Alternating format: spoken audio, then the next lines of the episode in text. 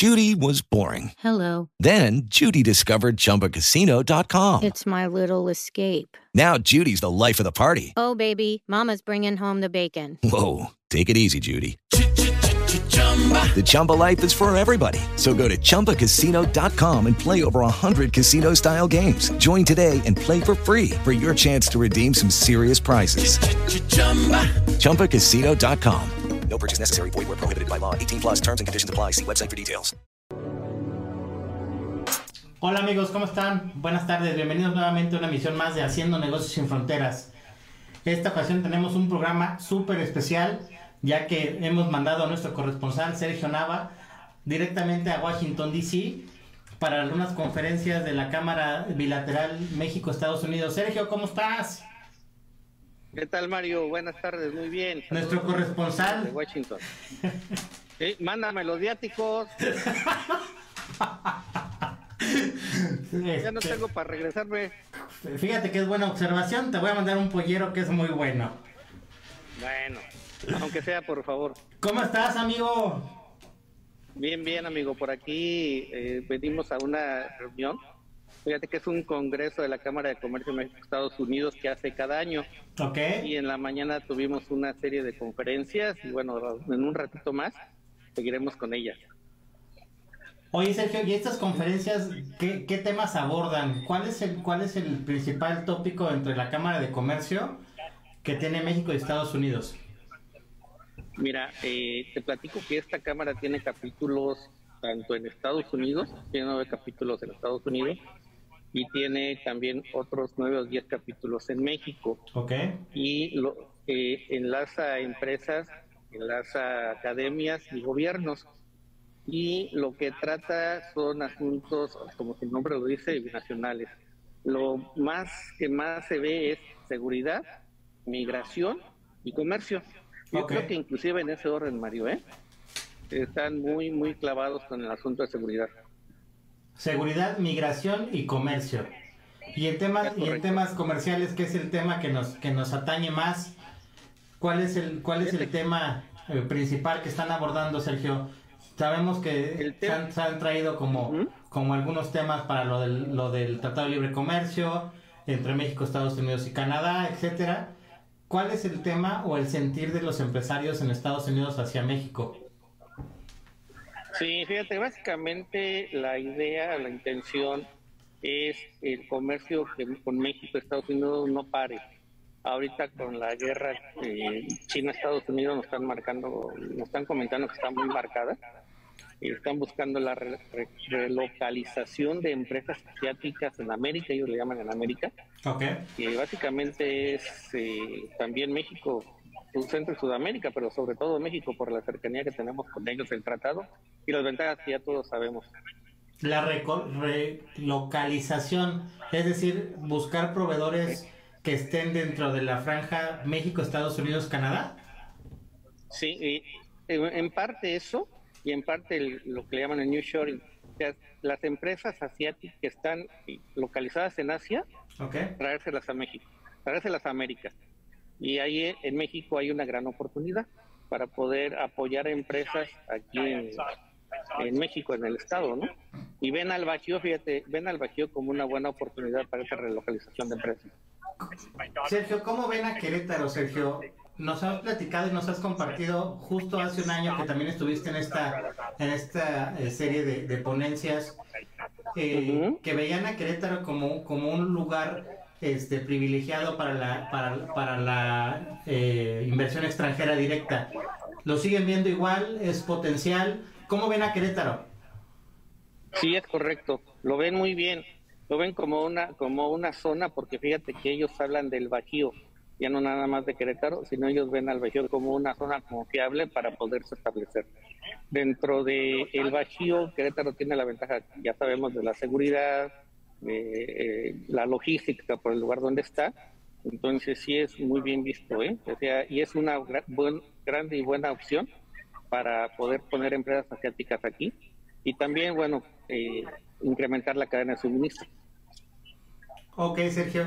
Y con respecto a la localiza- relocalización de empresas y el traslado de las empresas asiáticas hacia, hacia México, Sudamérica, o que estén mucho más cercanas a Estados Unidos, pues evidentemente hay una, hay, hay una ventaja competitiva en temas logísticos.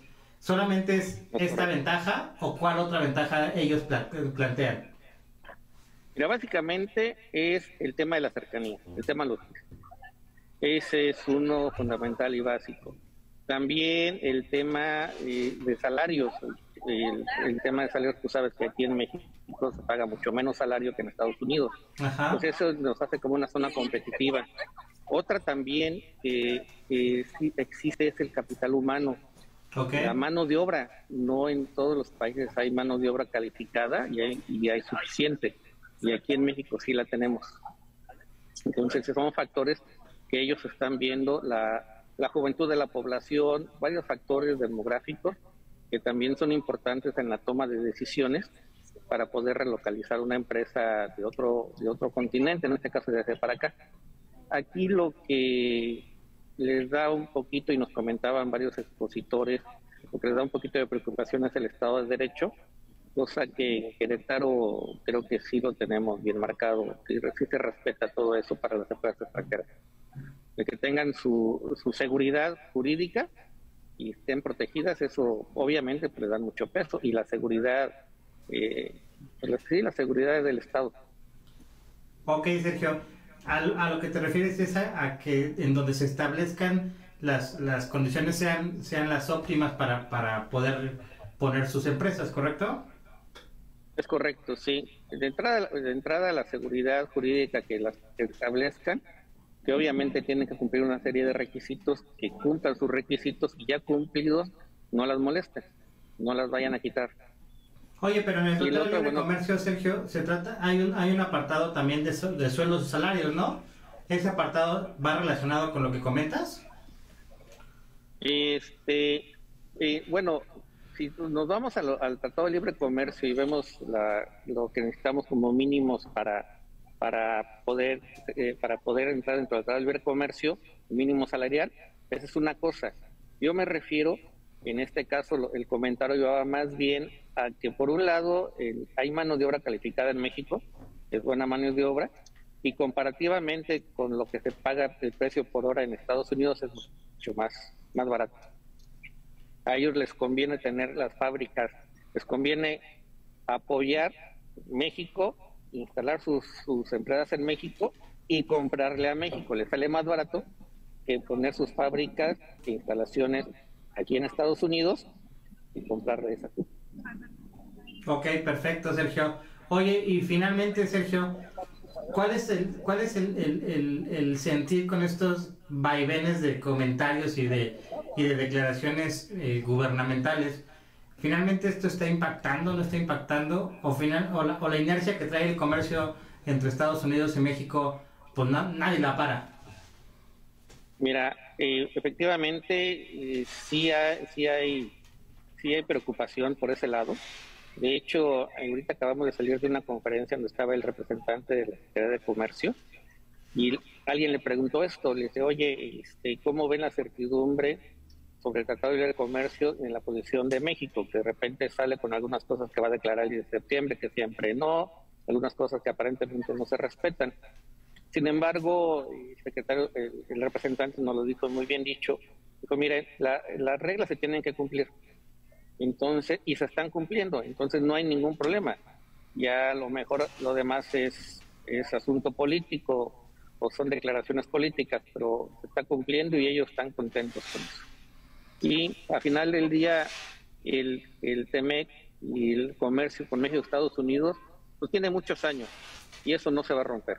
Tenemos muchas similitudes, el comercio ha existido, pues no, no, no digamos toda la vida, pero sí durante muchísimos años. Y esto no se puede quitar de un día para otro, inclusive ni poder salir de TEMEC ni nada de eso. Y también pongámonos a pensar que muchas de las empresas grandes, automotrices, aeroespaciales, pues mucho es capital americano. Entonces ellos, ellos mismos tienen, están en Estados Unidos está protegiendo su, su inversión en, eh, en México y también pues ejerce presión ante los países para que se respeten esas reglas. Sí, claro, por supuesto, Sergio. Y, y el, el tema, el tema de, de, los inversionistas, eh, el temor del, del materia de seguridad, que como bien lo comentaste, seguridad, este, migración y comercio. ¿El tema de la seguridad en México está siendo una barrera importante?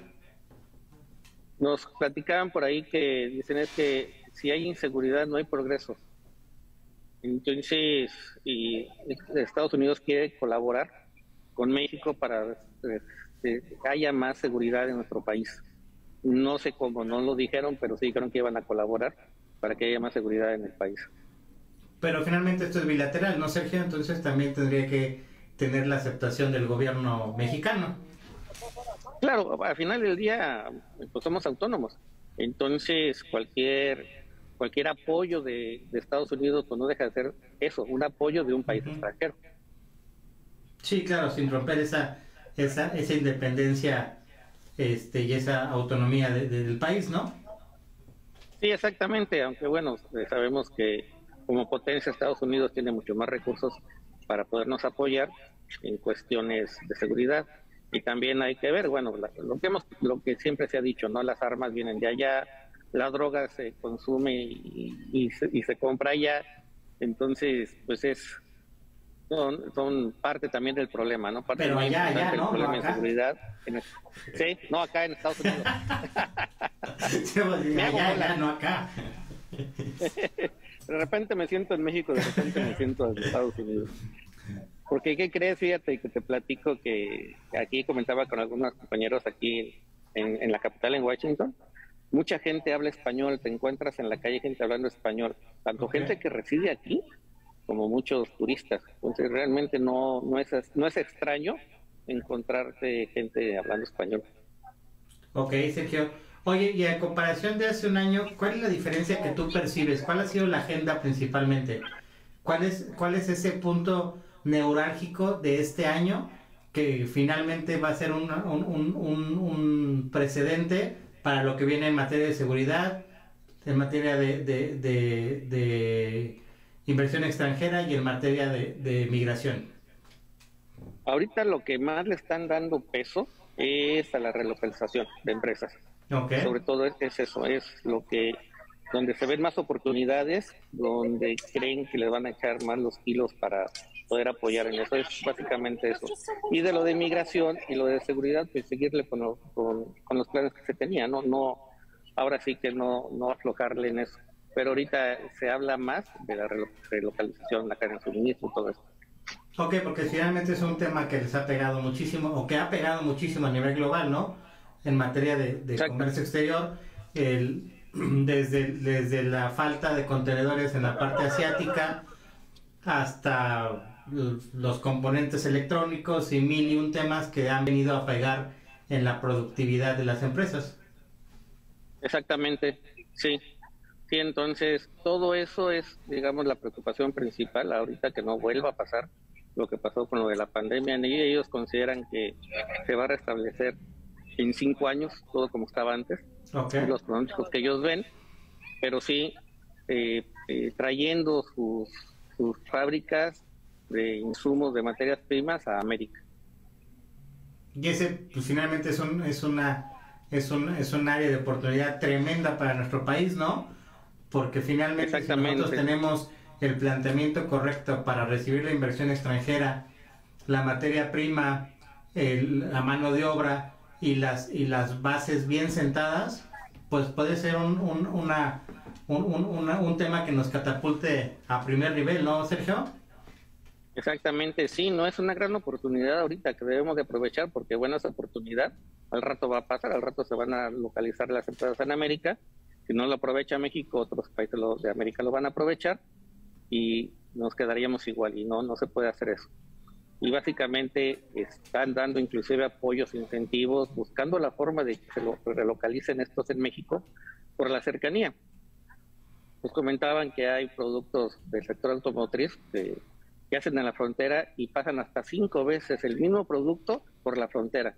Entonces esa cercanía que se tiene con Estados Unidos es fundamental para los costos, para, para la, la, pronta entrega de la mercancía, de los productos terminados, etcétera. Tiene muchas ventajas el poder estar en México, pero sí hay muchos retos como la seguridad, como la, la fluidez en la aduana, etcétera, ¿no? que se están tratando y se están viendo.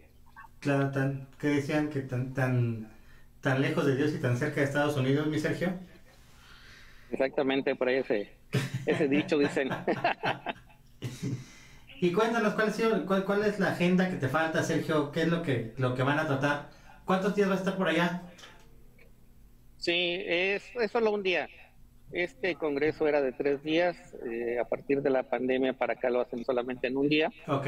Y en la mañana hay pláticas. Ahorita, en un ratito, que de hecho ya, ya me tengo que ir, eh, tenemos por ahí una, una gala. Ok. Se hacen una entrega de premios al sector público y al sector privado de ambos países. Entonces, se entregan dos premios de, al sector público y privado de Estados Unidos y dos a México. Ahorita vamos a ver a ver quién se lo saca. Luego te, estaré platicando quién se lo Oye, Sergio, si, si, yo me lo gano, por favor, recíbelo por mí, no seas malito. Ah, perfecto, claro que sí, si me autorizas con todo gusto. Oye, Sergio, ¿qué tenemos atrás? Yo, yo, yo, juré que la Casa Blanca le decían por otra cosa, pero sí es blanca, Sergio. Sí, sí es blanca. Mira, voy a cambiar un poquito para que vean cómo, a ver si alcanza a ver.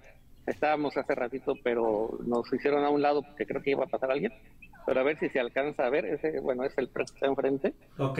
Pero aquí, aquí tenemos la Casa Blanca.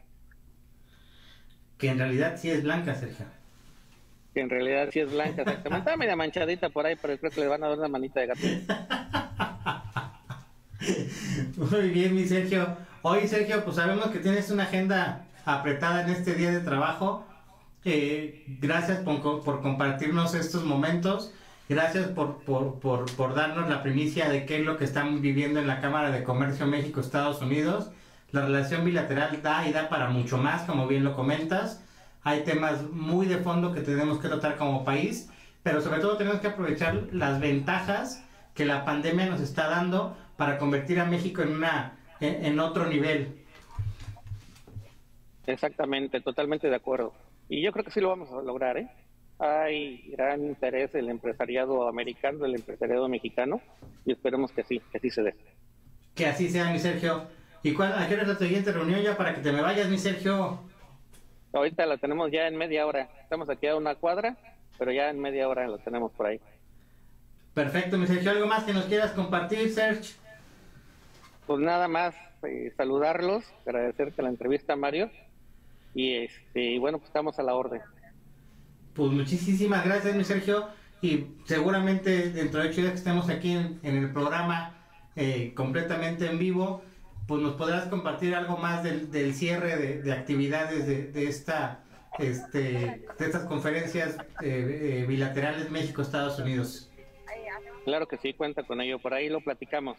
Ya, ya con más calma te platicamos ahí cómo fue, qué nos dijeron los expositores y bueno, ¿y quién se ganó el premio? Te llevo tu premio. Me lo traes, por favor, Sergio, no seas malito. Ahí te lo encargo. Con todo gusto. Sergio, un abrazo, cuídate mucho. Muchísimas gracias. Gracias por compartir. Esta información es súper valiosa y te agradecemos infinitamente. Hombre, al contrario, muchas gracias a ti. Gracias, Recu. Saludos. Sergio, cuídate mucho. Amigos, cuídense mucho. Nos vemos dentro de ocho días en una emisión más de Haciendo Negocios sin Fronteras gracias a Radio Empresarial Querétaro y a Grandeza de las Mujeres Mexicanas. Muchas gracias, cuídense mucho y síganse cuidando. Bye bye. Lucky Land Casino asking people what's the weirdest place you've gotten lucky? Lucky? In line at the deli, I guess? Aha, in my dentist's office. More than once, actually. Do I have to say? Yes, you do. In the car before my kids' PTA meeting. Really? Yes. Excuse me, what's the weirdest place you've gotten lucky? I never win and tell. Well, there you have it. You can get lucky anywhere playing at LuckyLandSlots.com. Play for free right now. Are you feeling lucky? No purchase necessary. Void where prohibited by law. 18 plus. Terms and conditions apply. See website for details.